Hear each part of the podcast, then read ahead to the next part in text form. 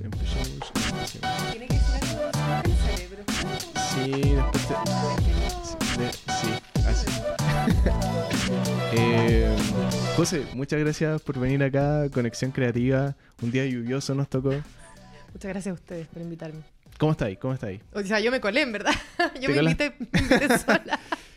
Nos- Ay, bien, ¿Te colaste? No, Con pies mojaditos porque me vine a pata pelada. con, con pie mojado, no sé si se, se ven en cámara. Ay. Es un podcast distinto, un podcast a una cámara. Eh, quizá ahí les vamos a contar más detalles, pero eh, primero un poco contarle a la gente eh, quién eres tú. Bueno, la José es, es kinesióloga, creadora de contenido y, y se especializa en varias cosas, pero yo diría que una de las cosas más impactantes y, y como más profundas que hace es enseñarnos eh, como a tener una buena postura. Y, y siento que eso, a- al ver tu contenido, realmente, y, tuvimos una conversación el otro día, fue como de, de qué formas o cuántas maneras la postura puede afectar en, en tu vida, en tu día a día. Tremendo. Y, y es, tre- es tremendo tema. Entonces, eh, empecemos eh, un poco con eso. ¿Cómo, primero, cómo te introdujiste al mundo de la kinesiología?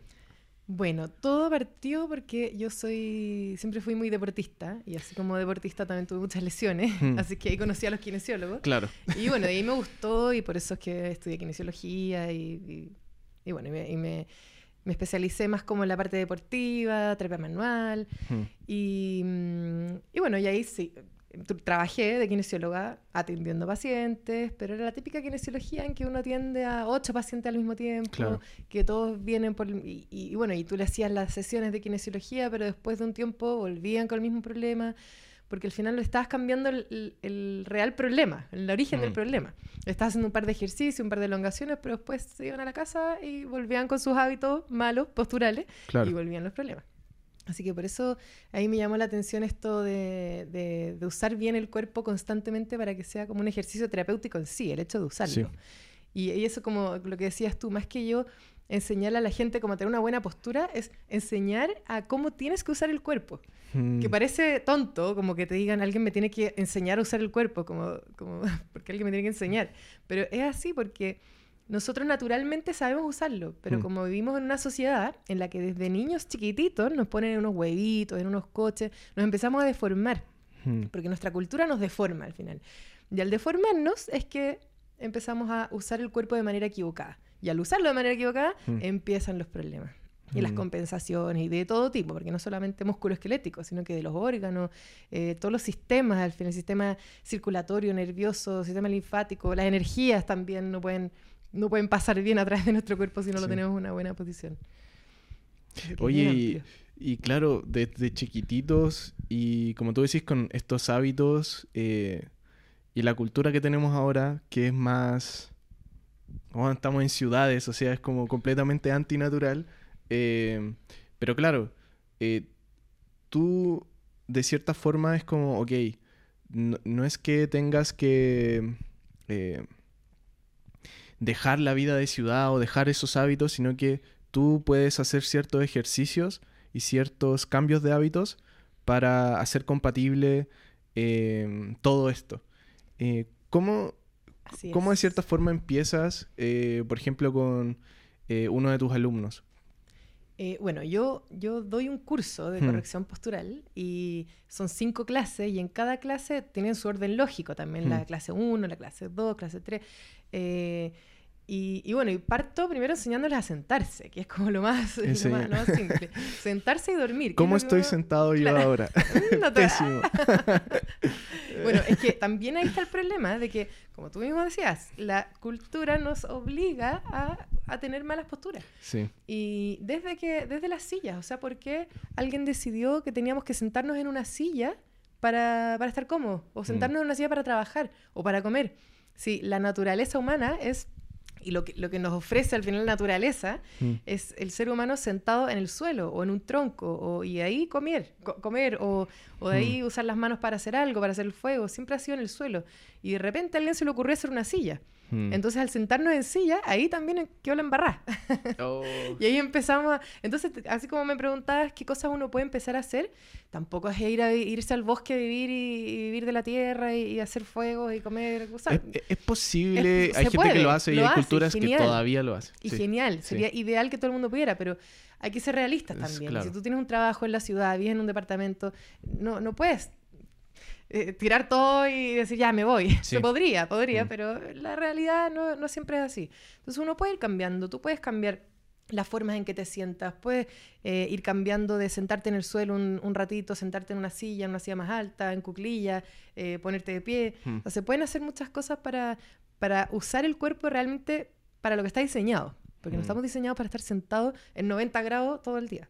Sí, hablemos un poco de eso, como de las sillas. Eh, una vez escuché que como una de las cosas más mortíferas que hay en una habitación, en un cuarto, no es una araña de rincón, puede ser, no, no es...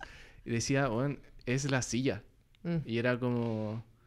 Y, y me acuerdo haber leído un poco eso y, y de lo, del daño que te hace estar sentado, no sé, hay personas que están sentadas cinco horas sin pararse Mm.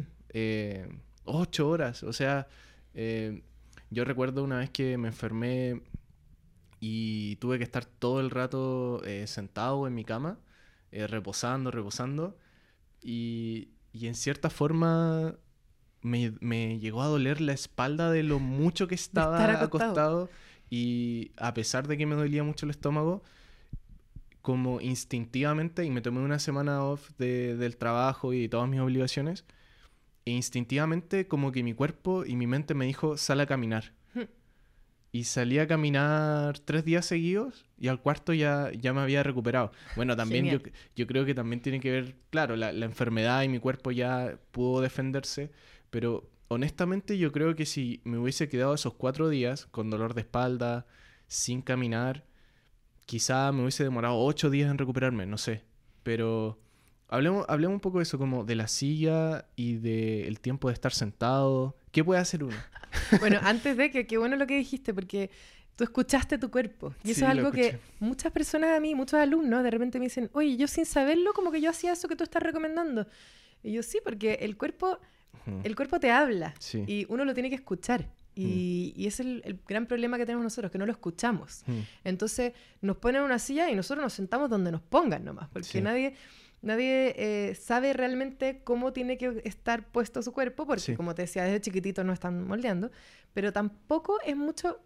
Sí, es verdad, la silla, sí, desde chiquitito, si es que ya desde el jardín, que van Mm. los niños a los dos años, se empiezan a sentar en silla, eso empieza a, mm, a disminuir los rangos de movilidad de todas las articulaciones, ¿cierto? Porque ya no estamos en el suelo sentados con las caderas y las rodillas al, al pecho, sino que nos sentamos y alejamos las rodillas del pecho, entonces Sí. nuestro, nuestro rango de movilidad disminuye.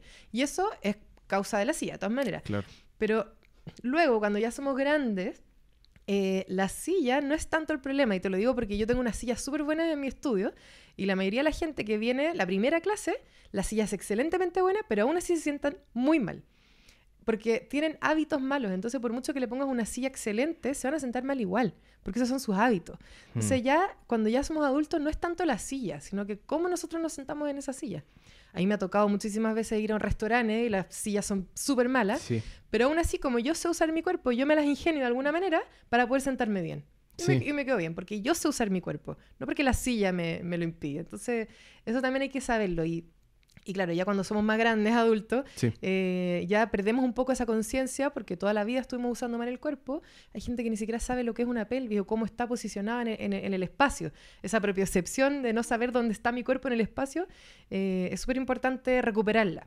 Y bueno, eso Mm. te lo, lo- lo enseño. Oye, y, y, y eso, eso, eso me parece como muy, muy profundo y por algo hay que enseñarlo también, porque quizá hay distintos tipos de sillas, pero no importa, no es tanto el problema la silla, sino que es cómo tú entiendes tu cuerpo, cómo tú lo escuchas y, y de esa forma como también, no sé, tienes otros hábitos. Eh, si estás mucho tiempo sentado, independiente que estés de una muy buena forma sentado, eventualmente vas a tener que caminar y, y Claro. pararte. Por y, supuesto.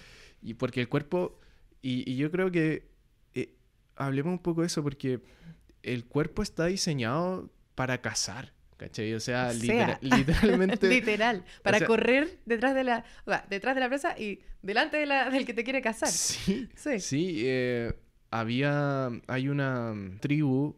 eh, es una de las tribus que Nike y Adidas, como que constantemente van para allá, porque son una de las tribus y seres humanos que corren más largas distancias.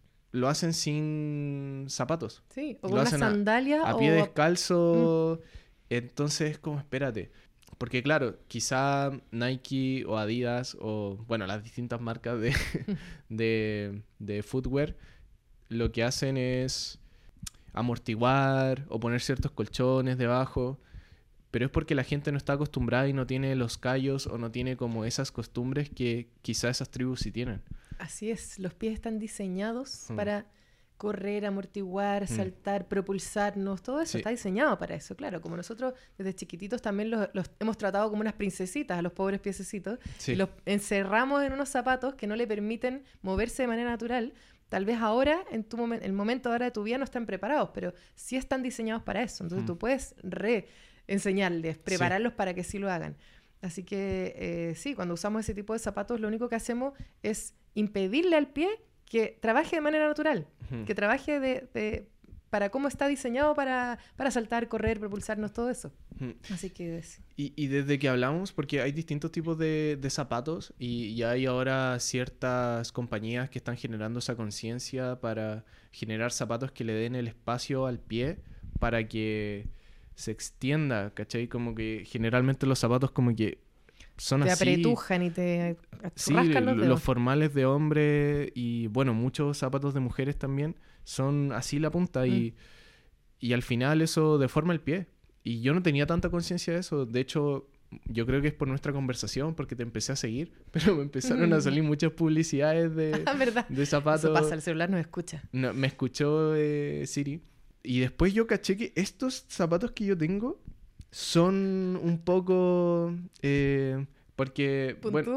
no, no, no, no. Ah, son, más ancho. son más anchos que, que mis de correr, por ejemplo. Mm. Los de correr el, el pie me queda así. Mm. Eh, y quizá no está mal, o sea, qui- quizá está bien para correr, no sé, 10K. Y, y corrís 40 minutos con esos zapatos, no, no lo sé. Quizá Adidas o Nike o, o estas marcas pensaron como, ok, ocupa los 40 minutos, pero si los vais a ocupar todo el día o si los vais a ocupar todos los días, eh, quizá el pie no está diseñado para estar así apretujado. No. Y ahí- alguien una vez me dijo, ¿te has fijado que cuando tú te vas a comprar un- unos guantes o un sombrero, los guantes los hacen a la medida de tu mano, ¿cierto? Y con los Sí. dedos abiertos, los sombreros lo hacen a la medida de tu, de tu cabeza, no lo hacen más chicos que tu cabeza. Claro. ¿Por qué entonces los zapatos los hacen más chicos que tu pie? Como que eh, y me quedé pensando, dije, "Oh, toda la razón. no te hacen guantes así apretados, ni un sombrero que no te quepa en la cabeza, pero al parecer los zapatos, sí. Mm. Pero bueno, así como los pies, todo el cuerpo está diseñado para vivir hasta 100 años sin problema. Eso es algo que mucha gente no lo sabe. Y no solamente vivir, sino que está diseñado para vivir en lugares inhóspitos hasta 100 Sí. años sin problema. Y ahora nosotros estamos calentitos en nuestras casas, en sillas en 90 grados, pero estamos diseñados para estar, para como tú dices, correr tras una presa por Sí. bosques, piedras, pinchúas, frío, calor. Eh, entonces tenemos un potencial tremendo que no lo estamos usando. Y al no usar ese potencial tremendo, el cuerpo como que se empieza a apagar de a poco. Se empieza a apagar o se empieza a comer a sí mismo y empieza a tener problemas eh, autoinmunes, qué sé yo, millones de, de- de enfermedades, dolores de espalda obviamente. Pero, pero sí, es un tremendo, tremendo. Y como hablábamos en un principio, no se trata que ahora vayamos a cazar animales y nos vayamos al bosque a vivir, que sería genial si todos Mm. lo empezáramos a hacer, pero, pero sí se pueden hacer cambios pequeñitos como el cambiar los zapatos, eh, ap- simplemente aprender a moverse bien. Sí. Si tú ya caminas, tú puedes aprender a caminar bien. Si tú ya duermes en una cama, puedes dormir bien. Sí. O sea, hay, hay muchísimas cosas que uno puede, puede ir cambiando para, para parecerse lo más posible a lo natural. Mm. A mí tú me dijiste que la- las vértebras están re- recubiertas por... ¿Cómo se llama? A los discos. Po- claro, los O sea, discos. están, están los discos que son los que están entre medio de las vértebras. Ok. Que son como los colchoncitos, que son unas gelatinas llenas de agua, que están entre medio de las vértebras para mm, como para amortiguar y para que mm, para poder, para que la columna no se fracture al final cada vez que yo me mueva, ¿cierto? Es lo que hace que, que haya como un movimiento, que le permita un movimiento a la columna. Y, y claro, y, y estas eh, no debiesen naturalmente desgastarse o quizá están hechas para eh, durarte mucho tiempo bien, pero eh, estos hábitos eh, que tenemos de mala postura y de poco movimiento hacen que personas de 50 años, de 40 años, de eh, 60, 70, eh, ya sea normal que, oye, ya las tenía a la mitad, Mm. así que ya no podéis correr. O, entonces, háblanos un poco de las consecuencias de esto para que la gente como que realmente sepa eh, si es que no haces cambios y hábitos en tu vida, estas son las consecuencias. Bueno, sí, hablando así específicamente de los discos, como hablar algo más técnico, digamos, Mm, eh, los discos sí son estas como colchoncitos llenos de líquido. Eh, el gran problema de los discos es que no tienen irrigación. O Mm. sea, la sangre, que es la principal reparadora del cuerpo, no, no, no es capaz de llegar adentro de esos discos para repararlo. ¿Cierto? Porque si tú te haces una herida en la pierna, eh, con un cuchillo, imagínate, te saca el cuchillo y después de a poquito va a llegar la sangre, todo, todo el proceso, ¿cierto? Que Sí. va a hacer que se haga la cicatrización y perfecto. El problema es que los discos no tienen eso. Mm, Eh, entonces, eh, pero ahí es donde la gente cree que los discos no se recuperan, pero los discos sí se recuperan. Porque los discos son, como te digo, unas gelatinas llenas de líquido. Por Mm. lo que cuando yo estoy constantemente comprimiéndolos en una posición encorvada, porque- y todo el día, porque si la gente está hoy en día todo el día encorvada, esos discos, y esto es física pura, cuando tú comprimes esas gelatinas llenas de líquido, el líquido se escapa. Entonces, claramente tú te sacas una radiografía, una resonancia y se va a ver un disco como más negro, como más seco, como un charqui, imagínate. mm. Entonces, y la gente dice, ah, se me desgastó el disco. No, es que no es que se te haya desgastado, lo que pasa es que se deshidrató. Y, y sí, si tú no cambias tus hábitos y pasas todo el tiempo encorvado, esos discos nunca van a volver a rehidratarse. Eso, eso es verdad, tienes toda la razón. Pero los discos sí se pueden volver a rehidratar. Y se pueden volver a rehidratar si es que tú cambias tus hábitos posturales y tú posicionas bien tu pelvis, que es la base, y así logras apilar un piso sobre el otro, o sea, una vértebra sobre la otra, para que todo caiga sobre el eje vertical y no estés constantemente comprimiendo tus discos. Entonces, acá hay un gran problema porque hay muchos estudios y estadísticas y todo que dicen que es normal que con la edad los discos se achiquen, pero Mm. no es normal. Es común en una sociedad que Mm. no sabe usar su cuerpo. Mm, Y obviamente todos los estudios se hacen en primero países que tienen plata para hacer estudios. sí. Y esos países con plata para hacer estudios son países más industrializados que tienen malas posturas.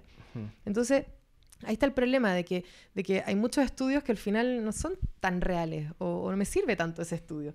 Porque nunca han hecho un estudio con gente que de verdad ha dicho, ya, mira, ¿sabes que voy a cambiar mis hábitos posturales? Voy a empezar a usar bien mi cuerpo. Y hagan un estudio en base a eso, a cómo, cómo cambió mi columna después de cierto tiempo. No Claro. existe. Entonces tendemos a creer que los discos, sí, es normal. ¿Cuántas veces yo he escuchado a personas de 40, 50 años?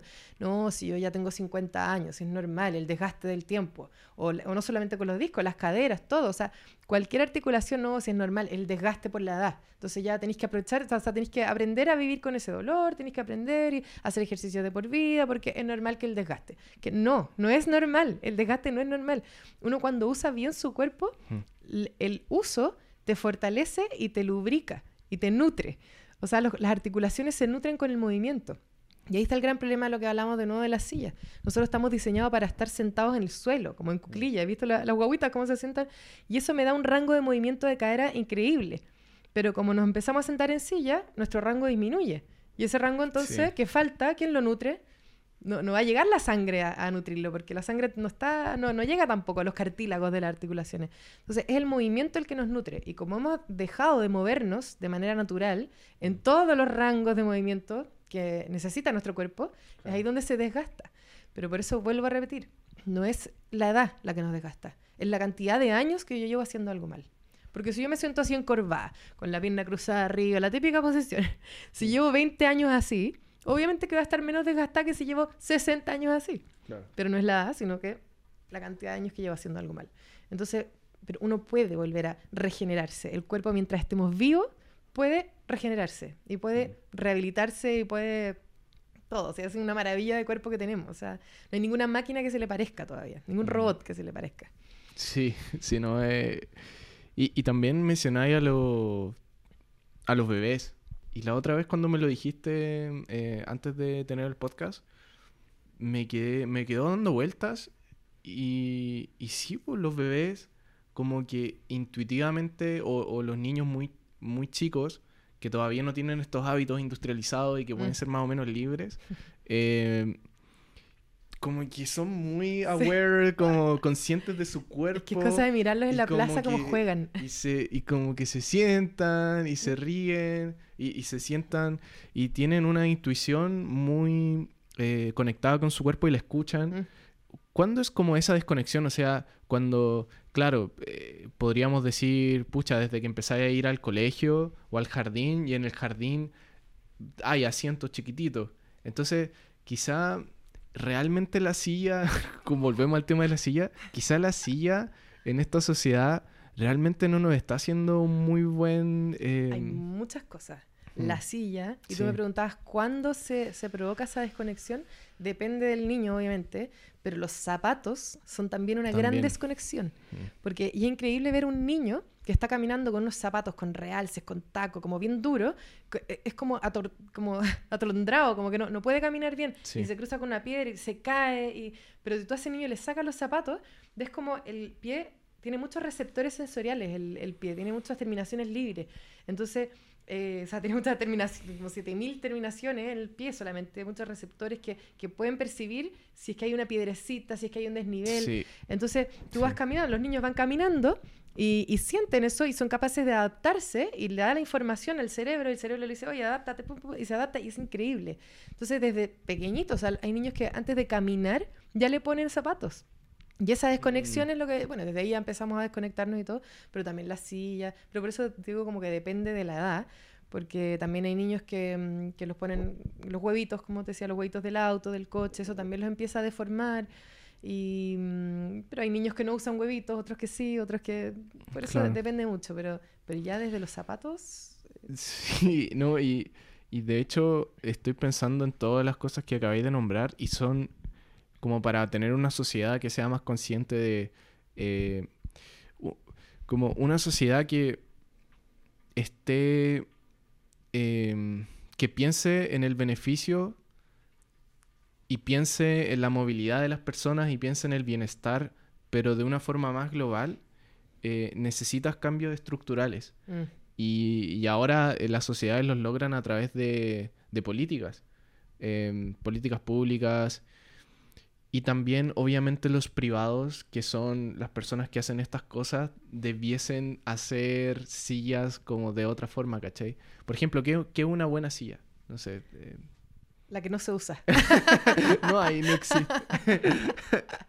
No, pero mira, si bien este donde estamos sentados ahora, que es un sillón como bien bajito, Sí, podría ser bien bueno. Como la idea sería sentarse bien en la orilla, con las piernas bien abiertas, claro. como, como esta es una buena posición. Esta es una buena posición. Tal ya. vez no cómoda para muchas personas que ya tienen músculos acortados y no están preparados para esto, pero sí es la posición natural y una muy buena posición para tu cuerpo Mm. y para tus articulaciones, como te decía, para tener mayor rango de movimiento en tus articulaciones. Que- que Tenemos que no- buenas sillas en conexión. que si no lo claro, sí. Así que felicitaciones. Eh, que como te digo, si no tienes ese rango de articulación por haber estado toda tu vida en malas sillas Sí. y sillas muy altas que no te permiten ese rango, al principio es difícil. Hmm. Por eso es que los cambios a tener una buena postura y a usar bien tu cuerpo nunca es tan fácil. Pero hay que partir por algo, hay que dar el Y- primer paso. Y, y los cambios, estoy pensado así como soñando, porque son súper difíciles, pero he pensado, pucha, ¿qué, pu- qué pudiese hacer? Como que, ¿Cuáles serían esos cambios estructurales que se pudiesen hacer a nivel eh, mucho más grande para lograr que lo- lograr tener a una sociedad mejor conectada con su cuerpo, por ejemplo? Yo creo que lo principal es ir a atacar a los niños. Ya, o sea, tú enseñarías ahí esto desde sí. kinder, Desde el primero jardín, básico. desde la sala cuna, Hmm. Eh, ojalá que en los colegios no hubieran sillas ni mesas. Ojalá que los niños, porque los niños no tienen problema. Te he fijado que ellos se sientan en el suelo sin ningún problema, no les duele la espalda, tienen una elasticidad tremenda. Entonces, ¿por Mm. qué quitarles eso? Sí. Ahora, si tú... Y hay sociedades que la India o, por ejemplo, bueno, se come... Sí, se come en el suelo. Se come en el suelo y está bien visto. Sí, y es, y es así. O sea, claro, en la India viste que tienen mesitas bajitas, se sientan en el suelo. Está todo. mal visto, de hecho, o es raro lo otro, como Claro, sentarnos... Sí. O sea, ¿por qué? Porque alejarte del suelo, que las- el suelo al final es, es la energía, es como eres tú, nosotros somos, somos la tierra, somos como por qué alejarnos de esa, de esa tierra. Mm. Eh, claro, uno también lo, lo, asocia como, como sucio, cochino. Y sí, es verdad, en la ciudad en la que vivimos hay vidrio, caca de perro, no sé. Pero, pero, mm, pero así como e, en, en, el bosque, en el campo, es algo súper nutritivo. Bueno, el hecho de hacer tierra también, de conectarse con la tierra y, y comer conectado con la tierra. Bueno. Eh, pero sí, volviendo a la pregunta, yo creo que eh, hay que ir Partir. En, los niños, mm. porque si tú ya de adulto te dicen, oye, sabes que en la oficina ahora vamos a cambiar todas las mesas y nos vamos a sentar todo en el suelo, te aseguro que va, varios te van a alegar, porque sí. les, va, les va a doler la espalda, porque tienen músculos acortados, ya son personas que están como deformes, entre comillas. Eh, pero los niños que todavía no se deforman, ¿por qué les vamos a quitar eso? Mm. Entonces es, super, es mucho más fácil, porque no, a los niños no hay que enseñarles, en verdad. Los niños ya saben. O sea, si todos nosotros hubiésemos nacido en la selva con los monos, tendríamos todos buenas posturas y todos sí. sabríamos movernos bien porque naturalmente todos lo sabemos. Ahora, la sociedad en la que vivimos es la que nos empezó a deformar. Entonces, creo que lo más importante es ir a, a mm, como atacar eso, como mm. jardines, colegios, y tratar de que, de que, se mantenga lo más posible. Mm. Y yo sé que es difícil porque es un cambio, pero total. Es un cambio no solamente en los colegios, sino que en las casas, eh, eh, todo. Porque en la casa uno igual vuelve a la casa y el living, el comedor, sí. es una mesa alta con sillas altas. Y tu escritorio donde estudias o donde haces lo que sea, también es una silla alta. Entonces... Y, y, las casas y en general lo que es, lo que es más visto en una eh, gran ciudad son los departamentos. Y los departamentos están diseñados como espacialmente para que aquí va eh, el sillón y aquí claro. va eh, esto. Sí, y entonces, no te da la opción. es algo tan profundo que literalmente tendré que empezar a rediseñar o, o repensar en mm. una sociedad en la que desde las construcciones, desde donde habitamos hasta donde nos sentamos, mm. o, ojalá que no, pero ciertas costumbres, uh, o por ejemplo cuando decís lo del colegio, eh, o lo de los niños en el jardín, también está estructurado el colegio y el jardín como, ok, 45 minutos, claro. eh, una el hora recreo, de lenguaje eh, y otra sí, hora de lenguaje. Ahí ya de... nos vamos a un tema, pero, pero sí, y que el recreo es en este tiempo, y si los niños quieren correr antes porque no sí. quieren esperar al recreo, como que... No, y los recreos eh, van, duran... Nada, 10 minutos. Dura 10 minutos, sí. como 15 minutos. Y después a sentarse de nuevo. Bajaba y, y ya sonaba el timbre, mm. como que... Siento que Sí, o sea... Es difícil, es difícil eh, el tema. Es súper difícil el tema y, y, por ende yo creo que no debieses esperar a que esos cambios pasen mm. estructurales porque se van a demorar mucho. Porque no van a pasar. Y quizá sí, entonces son cambios que uno puede hacer desde uno y... Claro. Y sabéis que no son caros. ¿Mm? Lo que me acabas de describir ¿Sí? no involucra en comprar ningún nada, producto. Nada. Es solo conocimiento quizá. Eh, que se pueda adquirir. Eh, bueno, tú tienes cursos, pero aparte de tener cursos, tienes conocimiento gratis en tus redes sociales todos los días, ¿cachai? Sí. Entonces, eso igual es bacán porque lo que hablábamos el otro día era como el conocimiento que tú estás transmitiendo es eh, conocimiento milenario Así es. Pero lo traes en forma de, sí. de algo súper moderno. Sí, porque no es una técnica nueva, una metodología nueva, estudios no. no es simplemente volver a lo que es natural. Mm. Y claro, lo, lo ofrezco lo, o lo doy un poco en, en este entorno El en formato. que tú ya vives, Mm. que es en una silla, en una cama, con colchones. eh, eh, sí, como son, son cosas fáciles que uno puede hacer, es verdad. Es como, es un poco, mira, si todo se parece, es como la nutrición también. Si tú solamente eh, sigues la corriente, un poco como en la sociedad en la que vivimos, Sí. va a ir al McDonald's, vaya a comprar todos los alimentos procesados y todo eso. Y, y tú decís, ya, pero si la- el- lo- eso es lo que me ofrece la sociedad. Bueno, te lo ofrece, pero porque tú no tienes el conocimiento. Pero cuando tú tengas ese conocimiento y sepas qué es la el alimento que sí te hace bien, tú tienes lugares donde lo puedes conseguir. Sí. Y sabes lo que puedes comer y sabes hacerlo. Entonces, si bien no vamos a cambiar toda la sociedad, no vamos a, evitar que ya no hayan eh, restaurantes de comida rápida ni, ni tú puedes cambiar eso. Mm. Tú puedes decidir, yo no voy a ir a ese restaurante a comer o yo no voy a comprar esto en el supermercado. Entonces, se parece mucho igual y en todo sentido de cosas, eh, en, en lo emocional, espiritual, en la nutrición, en, en la postura y todo. Eh, como decimos, tal vez no van a cambiar los colegios, tal vez no van a cambiar Mm. eh, la cultura completa, pero tú sí puedes hacer cambios tú mismo. Pero necesitas ese conocimiento que, que obviamente es difícil y por eso estoy yo aquí para, Sí. para dárselo y para Sí. ayudar un poco, para hacer ese puente a, a, a intentar parecernos, como te decía, lo Sí. más posible a lo, a lo natural. Sí, igual, igual quiero como... Porque la, la otra vez estaba reflexionando esto y, y- y he leído eh, algunos autores que hablan de, ok, qué tanto el conocimiento o la educación puede cambiar a la sociedad. Entonces se cree que la educación lo es todo, ¿cachai? O la educación es... Y lo es, es una Lo gran es, parte. Es increíble. Eh, pero, Mm. eh, y, el, y el pero se encuentra en... Hay ciertas personas, e- porque tú decís, tú eres el puente o el canal, pero hay ciertas personas que el canal que tú vas a hacer con ellos se encuentra con mucha... eh, ocurre un terremoto o hay, o hay muchas como eh, enemigos que no dejan Mm. pasar ese, ese conocimiento de una forma muy directa. Mm. Eh, un, hay un estudio bien famoso que se hizo que era, eh, medían el conocimiento que adquirían eh, niños en, en lugares eh, socialmente muy bajos y, y con mucha delincuencia. Y literalmente de, to- de todos los conocimientos y de los test, si el 100% era el mejor, de estos test que se les hacían, estos niños estaban, eh, les estaba llegando, les estaba entrando solo el 20%. Entonces, eso es increíble porque al Mm. final es como, ok, tiene, sí, la educación es, es, él es el mensaje y tiene que llegar, pero tiene que llegar de una forma como limpia. Mm. Y, y hay muchas también como cosas que, se, que impiden eso. Eh, Claro, y el que lo recibe tiene que estar abierto también a, a querer recibirlo. tiene que estar súper abierto y eso también se basa en cómo esa persona lo crían sus papás. Y entonces yo creo que es súper complejo el tema porque hay varios factores eh, que tienes que tener en cuenta. Mm. Porque imagínate un niño, por ejemplo, ahora, un niño te estoy diciendo, no sé, ve un reel tuyo. Y empieza como a hacer estos cambios de hábitos, pero imagínate toda su casa, todos sus amigos o todos sus lo ridiculizan. Como que hay una presión social gigante. Sí. Entonces, eh, no es que esté diciendo como, wow, lo que no está diciendo está en, en vano, lo que estoy diciendo es como, es difícil. Y, y por eso también está acá como para seguir transmitiendo este mensaje de que, oye, la postura es súper importante. Y... Pero es como una reflexión acerca de... Por eso los...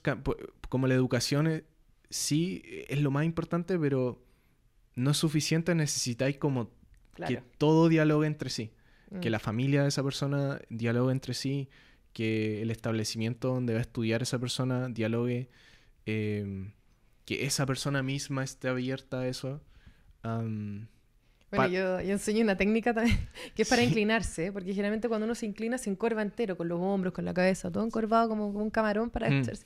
Y yo te enseño que tiene que ser como sacando la cola para atrás, como sacando poto para afuera. mm, Y, y claro, y mucha gente, ya, pero ¿cómo voy a andar sacando el poto ahora? Como que... Y Pero esa es la forma natural de sí. hacerlo. Es Y la los forma niños lo natural. hacen así. Y lo hacen así los Sí. niños. Entonces, eh, pero claro, yo sé que, y yo te lo digo porque mis alumnos en general dicen, ya, pero esto no lo voy a estar haciendo en... en-". Y, yo, ¿Y por qué no? Le digo. No es de señorita, sino Claro, es no de... eres señorita andar así. ¿sí? Sí. De hecho, yo subí un reel hace, hace un tiempo en que mostraba cómo, cómo me agachaba yo para ir al supermercado. Entonces yo me agachaba con el poto parado y me da lo mismo. Y yo decía, en general, la, y la gente me, me queda mirando, me mira como, como esa loca porque está con el poto. Pero me da lo mismo, porque yo sé que esa es la Sí. forma natural para mí, que ni siquiera lo pienso a todo esto, porque yo ya lo tengo como Qué un bueno. hábito metido en mi cabeza. Y, y sé que esa es la forma natural, entonces, ¿por qué?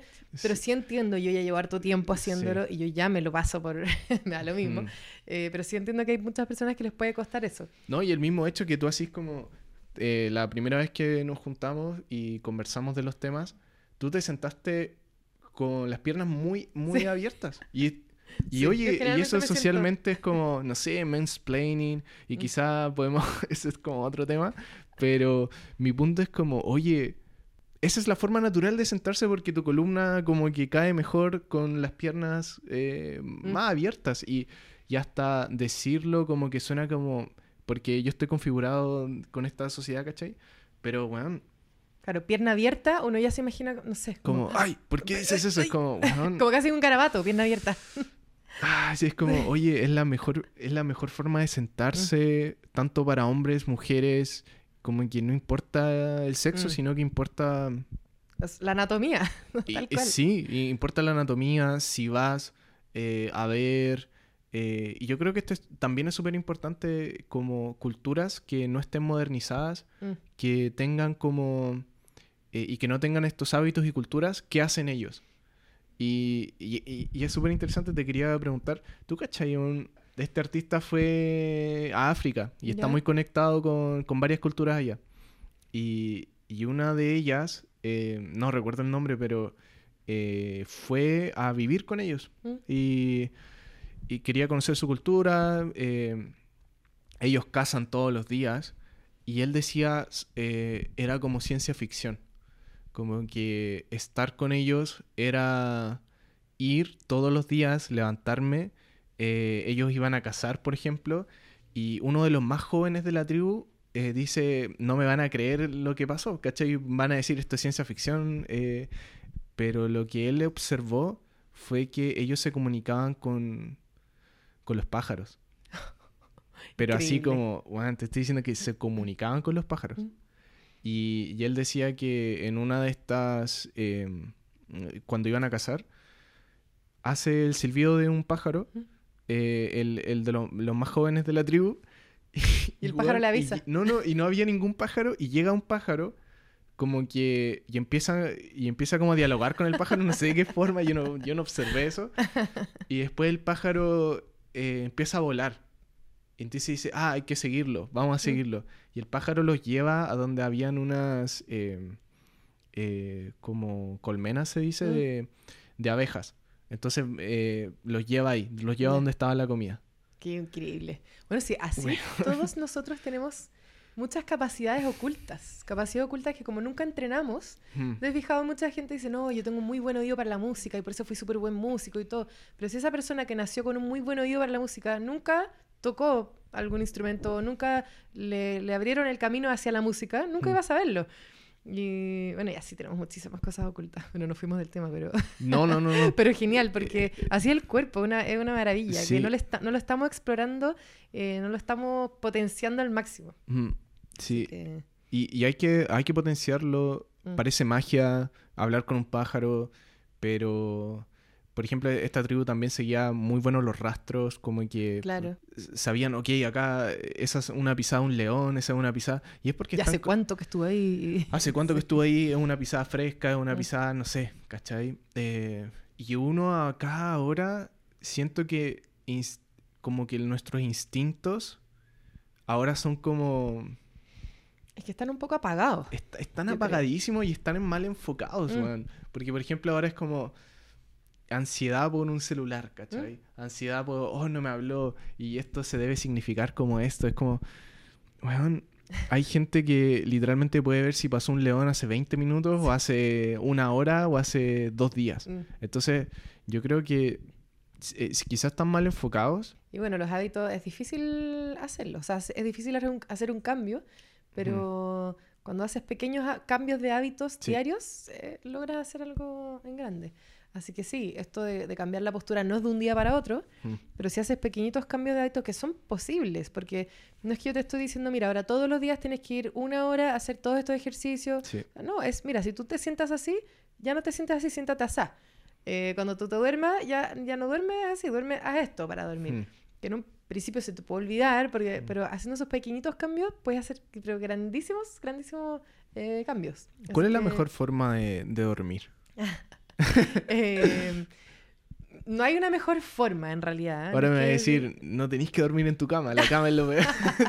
Bueno, sí, lo mejor son colchones duros, lo mejor sería dormir Colchones en el suelo, obviamente. Mm.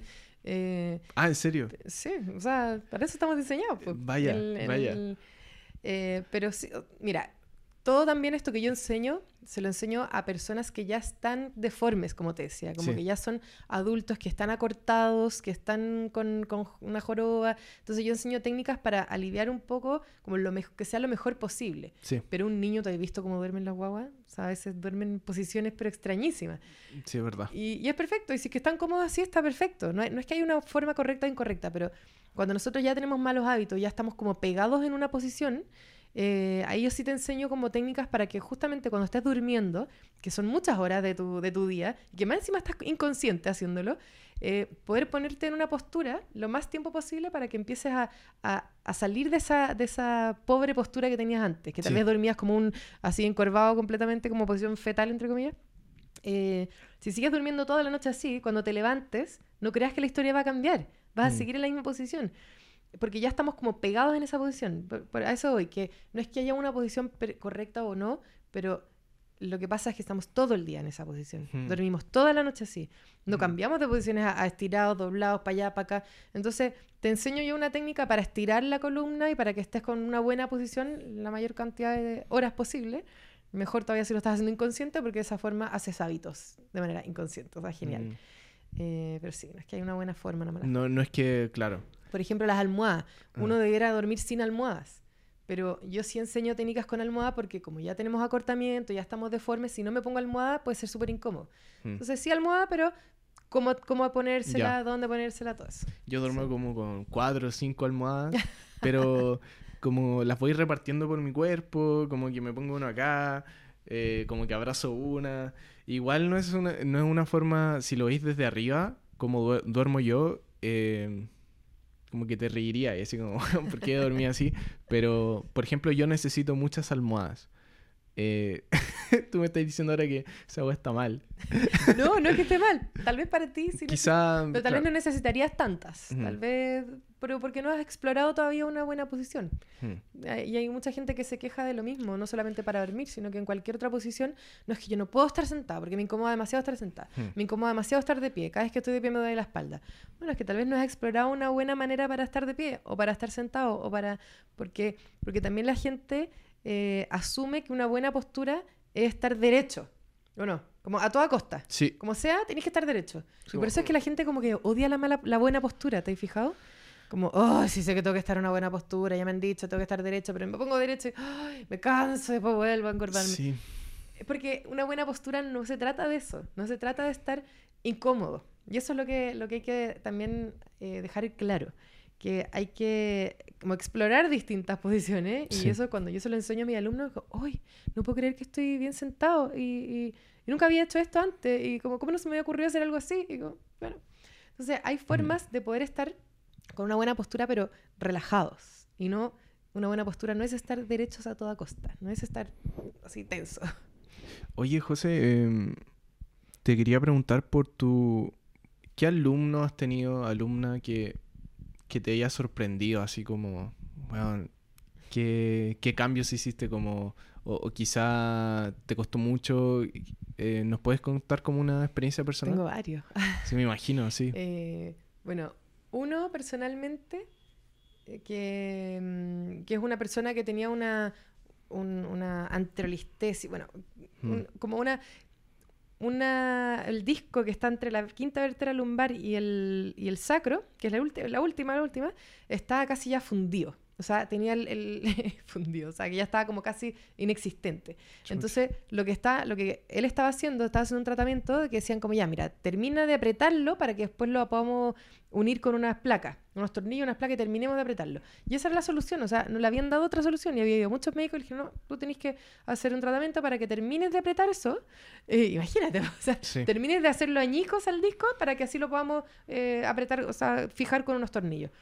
Y, él llegó un poco como por, la hermana, porque la hermana le dijo, oye, eh, conocí a, este, la Josefina, arquitecto, te podría ir. Y como que él fue como medio, "Mm, sí. Y, y bueno, y ahí en una, en una evaluación, como que lo traté de convencer un poco, bueno, hizo el curso después, y, o sea, yo todavía le sigo hablando, como preguntándole, oye, ¿cómo sigue? ¿Cómo sigue? Y está, pero una- su disco volvió a aparecer, o sea, y ahí donde te digo que los discos pueden volver a rehidratarse. Su disco volvió a aparecer porque cambió totalmente sus hábitos, cambió sus ejercicios que le hacían hacer para, que, para apretarlo, al, revés de lo que había que hacer, y ahora es una persona totalmente normal, y era, una, era un hombre que tenía un hijo chico, que decía, o sea, mi vida es terrible, porque no puedo ni trabajar, no puedo levantar a mi hijo, no puedo hacer nada, tengo 35 años y no puedo hacer nada. Y eso a mí se me Mm. parte el corazón cuando la gente joven me dice que, que- que le duele y que no es capaz de hacer cosas por dolor y no porque tenga una enfermedad o porque tenga... por nada al final, es solamente por no saber usar su cuerpo, imagínate. A mí esa- se me parte en el corazón. Entonces después de esto yo, que es uno de, de los casos como eh, más eh, impactantes para mí, porque en verdad le había perdido toda la esperanza. Todos los doctores le habían dicho que tú la única solución es operarte. Entonces, simplemente habiendo cambiado tus hábitos, Sí. ya ser una persona sin dolor, Mm. o sea, increíble. Y otra persona, Sí, perdón. sí. y otra que es una, una mujer que de chiquitita había tenido, tenía escoliosis, tuvo un accidente, eh, le hicieron millones de operaciones y, y ahora quería tener guagua. Y le dijeron, tú no puedes quedarte esperando guagua, no puedes, porque tu columna no te lo va a soportar. Así que olvídalo, tú no vas a ser mamá nunca. Entonces cuando Oh. llegó a mí, eh, yo le dije, o sea, tú sí vas a ser mamá. O sea, te lo doy firmado, le dije. Entonces, porque le dije, y no, y no porque sí, porque la vi al principio cómo era y era encorvada entera, entonces caminaba y le dolía. Entonces, por eso le decían, sabes que tú, tu columna no va a poder soportar una guagua, un peso extra. Claro, Y, y no es que tu columna no pueda soportar un peso extra, es tu columna como está ahora, claro. con una mala estructura, Mm. no va a poder soportar un peso, obvio. Y ni, ni kilos de más, ni una mochila fue muy grande, ni nada. Entonces también a ella eh, hizo el curso, cambió su postura, nunca más le dolió la espalda y ahora ya tiene dos niños. Y su embarazo me dijo, nunca me dolió nada, nunca tuve ningún problema. Yo así, ay, era... Bueno, es que, y, y de hecho la José es como el tipo de persona que me imagino que te llegan muchas personas que habían ido a muchos Claro. doctores y como que, y, y tú eres como el último recurso. La mayoría de la gente es así, es como ya he hecho de todo y vengo para acá y, y yo lo primero que hago, yo a veces miento, es verdad, perdóname que lo voy a decir, pero a veces miento y digo, ese problema, que- nada, ese problema no tiene nada que ver, ¿no? Y yo, yo como si tuviera rayo X, ¿viste? Pero es muy increíble cuando tú le dices a una persona, "Ah, sí, no, eso, cuidado, porque hoy no, no te muevas, tú no vayas a correr porque si no te puedes, te puedes romper y te puedes... Yo les digo, no, eso, nada, o sea, no tiene El- ningún problema. Entonces, No, y la gente eso- se lo cree. y Eso como, está "Oye, bien. y el otro día una, una alumna que Sí. llegó, eh, fue una evaluación, y me dijo, después terminó diciéndome, me dijo, mira, ¿sabes qué? Yo como que lo más feliz me voy, no tanto porque me haya solucionado el problema, sino que me voy demasiado feliz porque tengo esperanza. Me Hmm. dijo. Yo, bueno, es que sí, porque no tienes ningún problema, porque te creo que tengas un tumor, un cáncer, una cosa como que tú decís, ya, se va de mis manos, obviamente, yo no Sí. puedo decir, ay, no pasa nada, pero en general son problemas así, como tengo una discopatía, tengo una hernia, tengo... Y la gente se asusta. Sí. Oye, tengo una hernia. Chuta, voy a, me voy a quedar inválida, voy a- ¿qué, qué- tengo que hacer? ¿Me tengo que operar? No, no me quiero operar porque es una operación, y una operación invasiva, una operación de una columna. Mm. Entonces, oye, tranquila, no es tan terrible. No, no pasa nada, es normal, tú puedes recuperarte, o sea, ¿verdad? Tranquila. Así que es- eso es... Y es es como la actitud. Es como, eh, oye, es como que la- se quedan calmados un Sí, poco cuando yo les digo, oye, no es tan terrible. Oye, eso, siento que eso es- es súper bueno porque básicamente, y, y también habla un poco de la actitud que tiene la medicina occidental, que es oh, como, como una actitud muy que asusta a las personas y, y que se basa en el susto y no como puta en conectar contigo, en ser vulnerable y básicamente eh, no tratarte como... Claro, es que el que sigue, el que sigue. Ya, Sí, vamos, ya, oye, sigue, eso, sí, el que sigue y, y, y quizá ahora, después de esta conversa, bueno, que no sea ahí la última opción que vayan, sino que en volada que sea la primera, ¿cachai? Porque si es que eh, estamos, eh, si es que estamos constantemente intentando arreglar problemas de que quizá la forma occidental no es la mejor, Mm. eh, y tú tenías otro enfoque, oye, probemos ese enfoque. Yo, yo creo que... ¿Por qué dejarlo al último? Sí, ¿por qué dejarlo al último? El otro día escuchaba a un, alguien que sigo en Instagram también, eh, que me encantó. Decía, en general acá los tratamientos son, anda a tomarte un medicamento, anda a, Sí. eh, como que todo es así como tratamiento, tratamiento. Pero decía, primero tú tienes que, de base, o sea, las cosas esenciales de la vida, tienes que, tienes que arreglarlas. Sí, Eh, desde la nutrición, las relaciones con- con interpersonales, con, con, eh, el salir a la naturaleza, el saber si tienes una buena postura, por ejemplo, que eso es lo que, bueno, esa parte voy yo, pero, pero como que arreglar las cosas de base, sí. y una vez que tienes esas cosas de base, las cosas esenciales, bien, ahí vamos a ver si es que el problema sigue y vamos a ver si es que necesitas otra cosa, pero, claro. pero es como ir a buscar un tratamiento cuando tienes todas las cosas esenciales sin cubrir, Hmm. no tiene sentido estar buscando otra cosa. Es como, siempre doy el mismo ejemplo, también es como si yo me entierro un cuchillo en la pierna eh, y voy a buscar los mejores medicamentos y las mejores curaciones y todo, pero si yo no me saco el cuchillo primero, no Sí. se va a sanar nunca, entonces podemos tener las mejores curaciones, pero primero hay que sacarse el cuchillo. Primero hay que, hay que arreglar la base y una vez que la base está arreglada, si ahí sigue el problema, bueno, vamos a ver qué es lo que pasa. Pero primero hay que cubrir todas esas cosas esenciales, que no las estamos cubriendo. Mm. El hacer deporte, alimentarse bien, estar tú mentalmente bien. Oye, José, em, la verdad, ha sido un placer y, y también muy revelador ciertas cosas que he dicho. Siento que...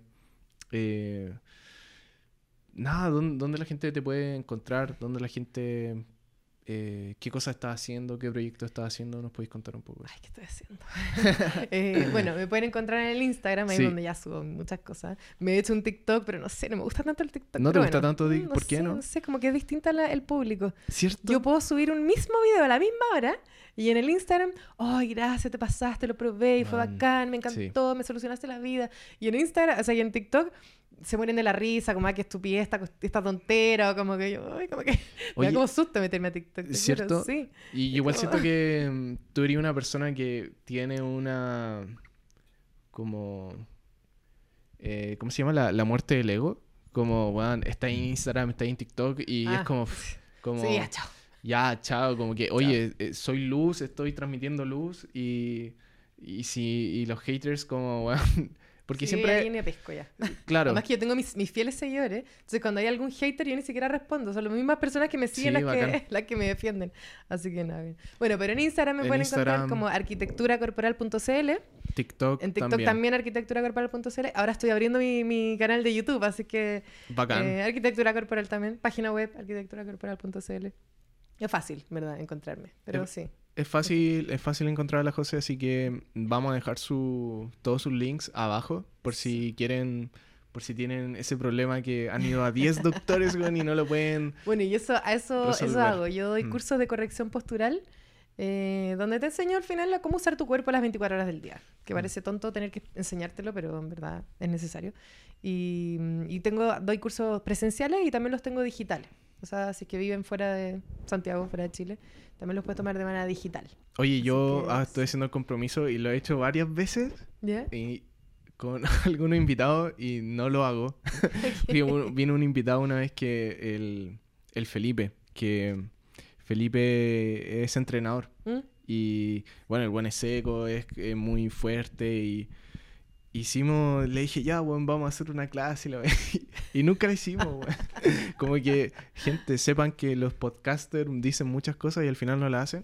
Pero, pero, y yo te lo dije la otra vez y no lo estoy diciendo solo por, por en cámara. Yo realmente quiero, quiero tomar un curso. Te encantaría. Y, y me encantaría también que se lo mencioné, se lo mencioné a mi papá, a, mi mamá, que siento que les va a servir, Entonces eh, ahí les voy a dejar la, la review del, del curso. ¿Mamá, papá están escuchando?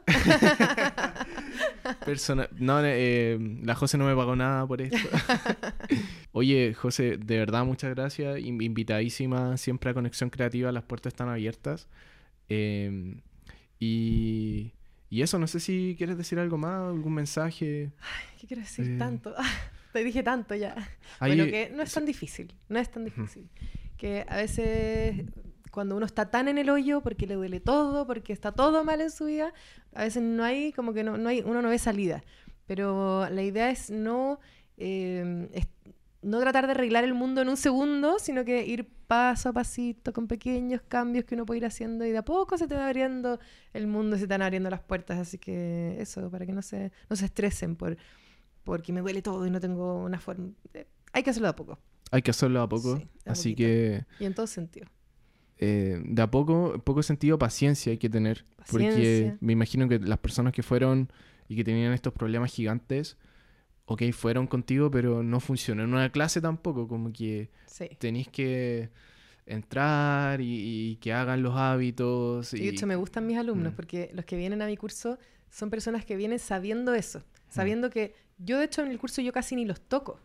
Porque no es que yo les voy a hacer un masaje milagroso y algo, sino que ellos saben que ellos son los responsables, que yo les doy la información, hmm. pero ellos son los que van a hacer la pega de cambiar. Yo no yo no voy a estar en tu casa y durmiendo a cucharita contigo para, para decirte cómo hay que hacerlo. Entonces yo te doy la información, pero yo es algo que me encanta por lo menos de mis alumnos que ya llegan sabiendo eso. Entonces, eh, no, hay nada, nada en el mundo es así de fácil. No hay una pastillita milagrosa que hace que seas más flaca o que sea más...